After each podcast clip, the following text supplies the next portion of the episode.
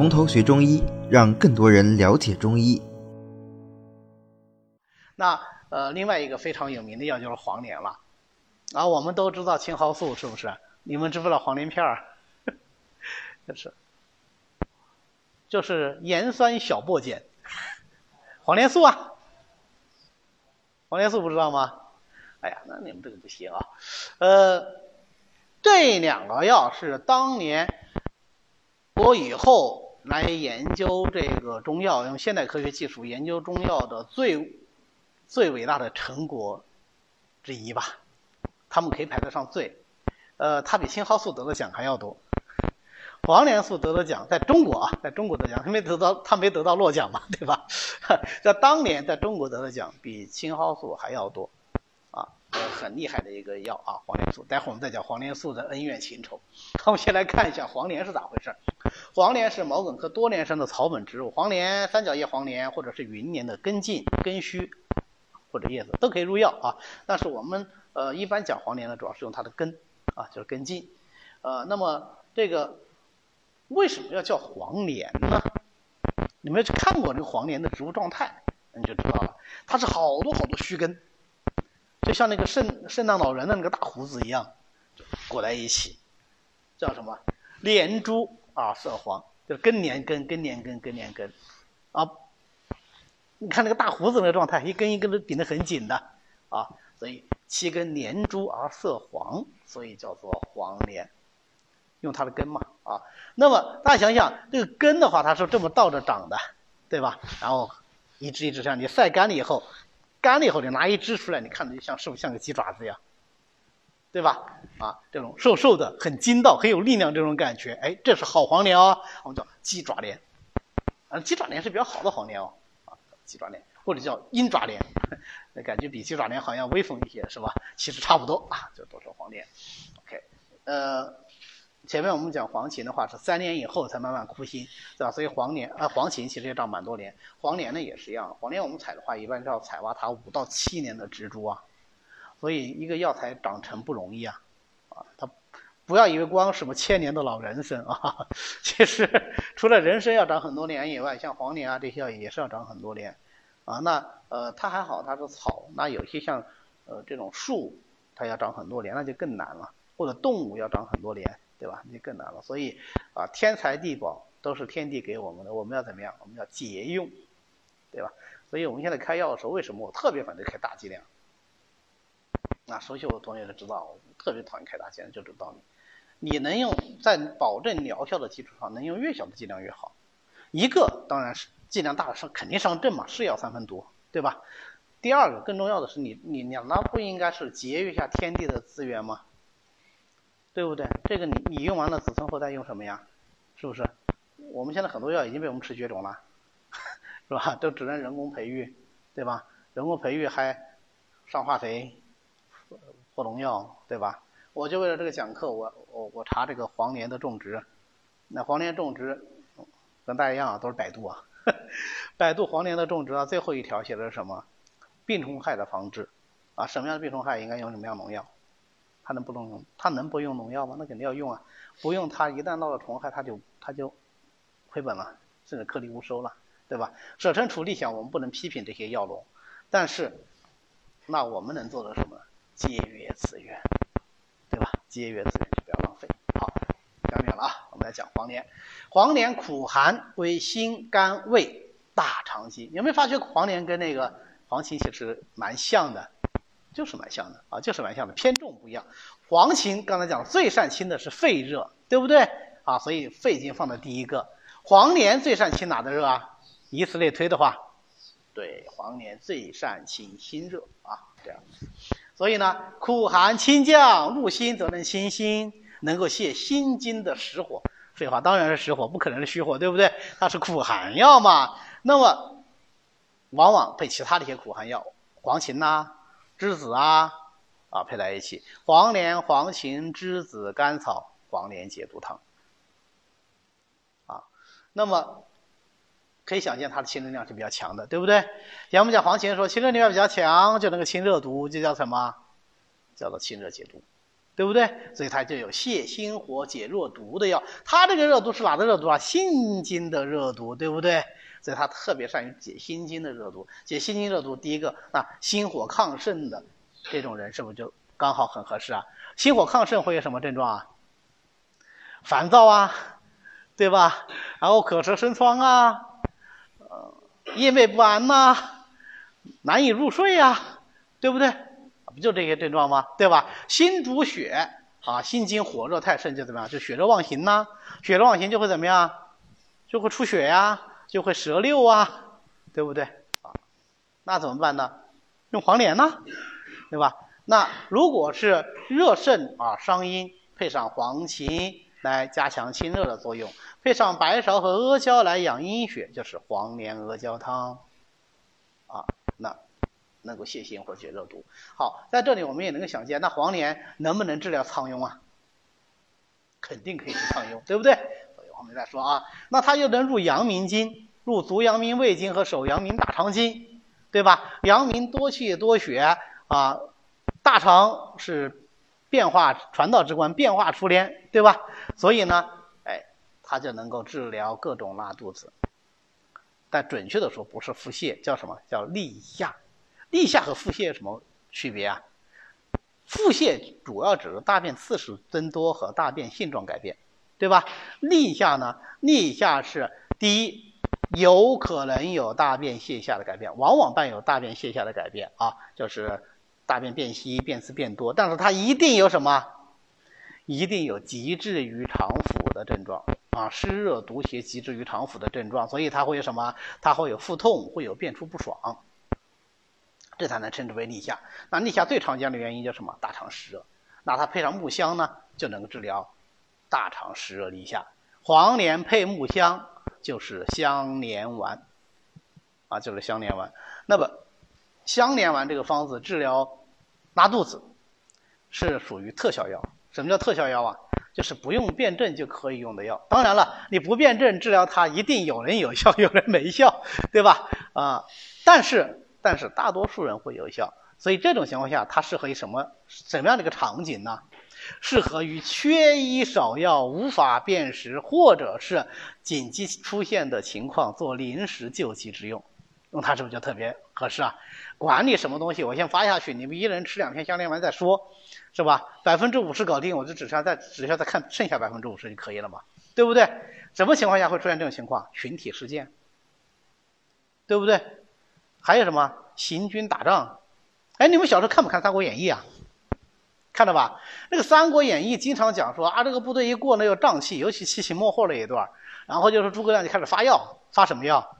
就这种类型的药，这种类型的药，香连丸啊。我们之后在内科学还学很多行军丹、正气散、御书丹，都是干这活用的。我们现在的什么？我们现在要出去旅游就记得带风油精。对吧？道理是一样一样的啊。那么这个香连丸啊，就师出名门啊，这个来头可不小。它不是哪个著名方出的药，它是兵部手机方里面的药。哎，我这么一说，你们能找到感觉没有？兵部手机方打仗用的药，明白了吗？啊，这就打仗用的药。好，所以他们那个医，就是这个叫什么军医大呀。有有一些老师，他是专门研究过去中国的古代部队的那个医疗制度的，他们就会研究这方面的这个内容啊，很有趣啊。那么呃，李时珍说古方治痢，你看啊，这古人治疗痢疾，在李时珍那个时候说的古方啊，香连丸、木香、黄连、姜连散、干姜黄连、变通丸、吴茱萸黄连、姜黄散、生姜黄连，这都是治痢疾的啊。来找一下规律。你们中医还没学全，不太好找，是吧？呃，木香温的，黄连寒的，对吧？姜连散，干姜温的，黄连寒的；变通丸，吴茱萸温的，黄连寒的；姜黄散，生姜温的，黄连寒的，都是寒热相配的。为什么要寒热相配啊？祛气中和嘛，对不对？啊，所以它效果好。啊，我之前有个病人，老病人。出差在外，突然给我来一个微信，他说：“哎呀，我又吃坏了。他经常吃坏，因为他原来是个宅男，结果后来，对，是个宅男，就天天在家里面的那种啊，天是个宅男。后来换了一个工作呢，就变成天天要出差。他原来是个技术男嘛，呃，现在天天出差给我们解决技术问题。出差以后呢，中国人有个非常不好的习惯，就是喜欢请客。他不管到哪去出差，就帮别人修修东西嘛，那人家肯定要巴结这个师傅了，对吧？天天请客，啊，推也推不掉。他说我就天天在外面酒肉酒肉酒肉，我以前从来不喝酒，宅男嘛，啊，非常不适应，就老拉肚子。我就跟他讲，你下次再碰拉肚，你你就带一瓶那个黄连素。啊，带瓶黄连素呢，就是只要拉肚子，你就吃三颗黄连素，搞定收工，非常有效。结果这次还给我发发微信，他说不行，我吃了两粒呃这个三粒黄连素没用，还拉，怎么办？我说那你赶紧到药店去买香连丸，因为我也没碰到这个病人嘛，对吧？我我没法去给他去辩证判断，都没法去判断。我知道这个病人是个湿热体质，这个这个是知道的。好，马上就好，他他就这么好啊，所以。是这么来的。好，那我们讲到治痢疾，我们就顺便讲一下什么？就顺便讲一下黄连素是怎么来的。黄连素是中西医结合队伍开发出来的一个最有名的新药。当然了，现在已经是经典药物了啊。当时是什么情况呢？当时是在京津地区刚解放的时候，在京津地区每一年它都会有大面积的流行痢疾，所以国家下了一个硬任务，就是攻关项目。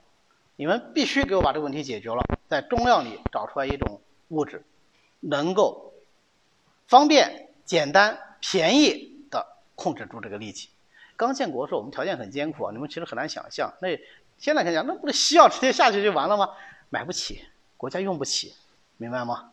呃，甚至可能自己生产的能力也都有限，所以就这时候就要中医出马了，对吧？那么中医一定要把它研究出来。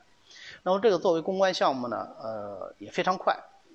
大概一两年吧，我记不清准确时间，就提取出了黄连素，因为它最早是从黄连里提的，所以叫黄连素。但其实后来它根本不是，不是在黄连里提，后来发现在别的植物里面的含量更高，哈，就是在别的植物里，所以叫盐酸小檗碱嘛，啊，那么，呃，黄连素提取出来之后能干什么呢？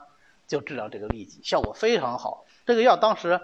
一发到这个基层以后，迅速的那一年痢疾就被扑灭了，就就流行的痢疾马上就没有了，啊，呃，所以呢，它体外抗疟抗这个痢疾杆菌效果也特别好，所以当年应该是对，应该是当年就拿了国家科技进步二等奖，很厉害啊。然后第二年还是第三年就非常不幸，开始赖药了，开始出现了广泛的这个赖药菌株。所以他们又做了一项科研，赖黄连素的这个痢疾杆菌的这个研究，又拿了一个二等奖，哈哈，就特别好玩就是在这里。所以我说大家讲更多，呃，那么后来慢慢慢这个它治痢疾效果就差起来了啊，所以现在的话治痢疾很少有人再用黄连素了，但是呢，它作为一个药，它被保存了下来啊，成为我们临床上对症处理腹泻的最常用药物，呃。我们在病房里，如果晚上有护士打铃说起床起床有拉肚子，那么你大概判断一下没有很严重的这个并发症啊其他的后果的时候，往往对症处理第一步就是黄连素。但记住啊，黄连素吃下去起效是很快的，如果吃下去呃半个小时一个小时一点动静都没有，那病人拉肚子他肯定会肚子痛，还经常去厕所嘛，对吧？如果吃完以后还在拼命拉拼命拉，那证明他挡不住了。挡不住了，你就没必要说是一日三次，等第二次吃了再说，你就想赶紧去找原因，找其他的办法，明白吧？这就是救急的药，救急的药就是你吃下去有效就有效，没效就没效。香连丸也是一样的啊，香连丸吃下去那个效果有多好呢？就是说，呃，立竿见影。那反过来说，没有立竿见影，它没效，明白吧？呃，如果不急，那么再吃个二三次，最后有的人也可以慢慢的会好起来。但是如果说是急症，或者说他拉的真的很厉害，你要注意排除其他因素来去看啊。你比方说它真的是一个痢疾，很严重的痢疾，甚至什么进口痢啊、什么痢啊什么的，对吧？那你这不耽误病情吗？对吧？所以就这句话啊，救急的药你要看它有效，它是很快就有效；那很快没效，你赶紧换药啊。好，那么它配上黄芩呐、葛根呢，当然力量就更强哦，就治疗阳明邪热痢，就是所谓的葛根芩连汤啊。葛根、黄芩、黄连、甘草啊，葛根芩连汤。那么配上半夏、竹茹呢，就能够清胃止呕。它不但能够止痢哦，还能够止呕。为什么？最关键的作用，它是那个清胃呀，清大肠热呀，对不对？所以很多人在刚学中药时候理解不了，你为什么又能止泻又能止呕？那止泻是把它收回来，止呕实际上是往上的，你要把它拉下去。这个方向到底是上还是下呢？没有上下，在这里考虑的是驱除了热邪，那么不管是它的胃气上逆，还是肠道的壅塞，它是不是都能解决？急迫都能解决啊！所以核心是在清热上面。那它能入肝经，入肝经就怎么样？入肝经就能清肝热。哎，这有一又来了一个经典方啊，就是配上吴茱萸，就治疗胃肝火、胃热症，啊，就是左金丸，啊，左金丸。呃，我们学方剂的时候，老师一讲左金丸，就我们反应的第一句就是那个吞酸啊，胃热吞酸。但实际上，左金丸是治肝热的，是肝火胃热症的，所以它清肝的作用特效果特别好。完了，碰到这种肝郁化火的，哎，你也可以配上左金丸一起用啊，因为本身健肝治病，治肝传脾嘛，对吧？那么肝病不仅传脾哦，也能传胃，对不对？因为脾胃都属于土嘛，肝为木，木克土啊。哎，那么肝火也容易犯胃，这个时候用左金丸效果都是不错的啊。所以黄连本身清肝的作用也不可小觑。苦寒之品清热解毒，所以能够治痈疡，看见没有？臃肿疮毒，内服外用都可以啊。所以在张仲景《金匮要略》里面，他讲浸银疮，黄连粉主之。浸银疮啊，就是那个硫磺水流到哪哪就开始就开始烂，浸银疮啊。那这个呢是实际上是湿热为患。啊，那用黄连粉效果是非常的好，所以我们原来有个张涵老师，啊，他就浸银粉黄连浸银疮黄连粉主之这句话他给记住了，结果他这个孙子啊烂屁股，小儿肛周湿疹，这红屁股，你们你们你们还年轻啊，等以后你们有小孩了就会特别痛苦这个事情，啊，我小孩小的时候也这样，那么他就用黄连粉外敷，效果非常好，我想你们现在肯定很关心我的小孩是不是用了这个东西。我小孩没用，为什么不用呢？因为我们觉得他主要原因是不透气，所以后来给他换了尿布就好了。所以有的时候不见得一定要用药啊，我就不给那个尿布厂商做广告了啊，反正就是让它透气就可以了。那么，哎，黄连这种清热解毒、治疗疮疡的效果特别好。呃，黄连、黄芩，呃，这些清热燥湿解毒的药。你放在一起，就加个苦参、白鲜皮，我们会学的。呃，对于这种呃手上长疮啊，老是要长痘啊，呃或者是什么湿疹呐，局部外用效果都挺不错的。啊，你也可以加金银花、连翘。啊，原来呃有一个病人，女病人，年轻的妈妈，她这个小孩就是脸上脸上老是长疮，啊一会儿这烂一下，一会儿那烂一下，特别苦恼。后来就问我，我说那。给你开个小方子吧，就是黄连、黄芩、金银花三味药，啊，还加了个野菊花，然后让他回去煮水，煮水洗脸。那小孩嘛，你让他去涂啊、擦呀，他还不乐意，啊，就用它洗脸。呃，开了很少量的药，但是小孩用的量也小嘛。这个这个女病人她是大概呃一周来一次，第二周她来，她就说小孩这个疮就彻底好了，就这一周，而且很快就消了，然后这一周都没长。嗯，但他提另外一个要求，啊，这你们换个药。我说咋了？啊，这个药洗了以后，这整个小孩脸上黄唧唧的。我说黄唧唧，你洗脸呢？他不行，洗脸洗不掉，还是黄唧唧的。他很担心这个小孩以后，因为小女孩，就担心那个小女孩以后长大了还是个黄唧唧的脸。啊，不会的，以后就不黄了。啊，后来过段时间果然就不黄了。啊，那个黄连水那个黄色，你如果沾到身上就知道，沾到身上沾在沾到衣服上是蛮难洗掉的。啊讲到这里，我们顺便讲个小八卦，不是黄连啊，黄柏，黄柏枝拿来洗澡，身上也是可以黄黄的，哎，对。然后相传当年李时珍学医，学了以后自己觉得自己自己挺牛叉的，就可能到处瞎逼逼啊，就觉得啊我怎么样怎么样怎么样。后来，嗯，他不是家传嘛，对他舅舅就有天就就从邻村就特意赶过来看他。啊，看他说李时珍，他说：“哎呦，老舅你怎么来了？好久没见到你啊，咋样？娘亲有救啊，对吧？这个关系还是很好的。”舅舅就装啊，特会装，说：“哎，不行，我最近病了，这请你给我看一下啥病？看，哎呀，不得了，这舅舅你要死了，这个得了很严重的病，得的是黄病啊，黄病就要死，而且它是那种青黄的颜色。大家知道青黄的话，那个预后更差，是吧？说你这个病得了多久啦？怎么怎么回事啊？然后问了半天，都说：哎呀，这个。”治不好，这个这个就是你就有啥吃啥吧，就这意思啊。后来，他舅舅听完以后就哈哈大笑，说：“哎呀，这个外甥呐，你被我骗了，我就是用黄柏水洗了澡，专门来骗你的，来专门来蒙你的啊！蒙你什么呢？就告诉你，你其实学的很烂啊。学医要读万卷书，还要行万里路。你现在光是读了书，没看过几个病人，你怎么好望尘名医呢？啊，所以这件事对李时珍触动很大。”然后李时珍想了想，就决定啊，我要云游天下，就北上新郎，就出去云游，最后写出了传世名著《本草纲目》。这个故事一定是编的，啊，为什么呢？因为李时珍在那个年纪还没有决定写《本草纲目》，啊，他是后来到了太医院以后，看了很多很多书以后，受了感触，觉得现在的本草书错漏很多，他要编一本能够，嗯，给大家拨乱反正，让大家都能够学习的，都能够用得上的。本草书，所以才编的《本草纲目》。那个时候他年纪应该是四十多岁，啊，所以不是这个故事里传说的小年轻的时候啊。那个时候就算发下这样宏伟的志愿，他也没有能力写这本书，因为《本草纲目》绝对不是一本本草书，啊，它是一本呃涉及内容非常广的，类似于中医大百科全书的这样的一本书啊。所以我非常推荐，呃，如果大家是。对中医感兴趣的话，应该去看一下《本草纲目》。啊，我的所有的这个中药的市民，百分之八十是摘自于《本草纲目》，啊，百分之八十是在《本草纲目》，非常非常好的一本书啊！我当时学中药的时候，这两本书是放到我的床头的，特别好。呃，你什么药不懂，你就去翻，一般都能找到答案。而且这两部书还特别重，所以以我这样孱弱的身体。我这个时候是把它当哑铃来取，特特别好啊，对这个 能够起到锻炼作用。OK，讲回来啊，啊，所以呢，黄连这么一个苦寒药，那胃寒呕吐、脾虚泄泻的能用吗？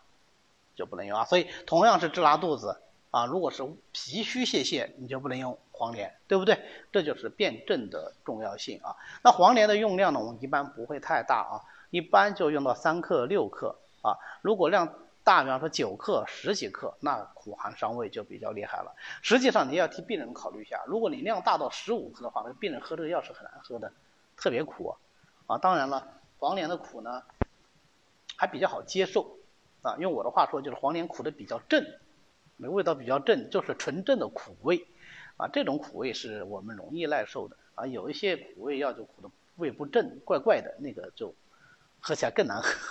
啊，喝起来更难喝。那么前面我们讲的黄芩也很苦啊，三黄都很苦，黄芩、黄连、黄柏，我们后面还是讲黄柏啊，叫黄柏或者说啊都很苦。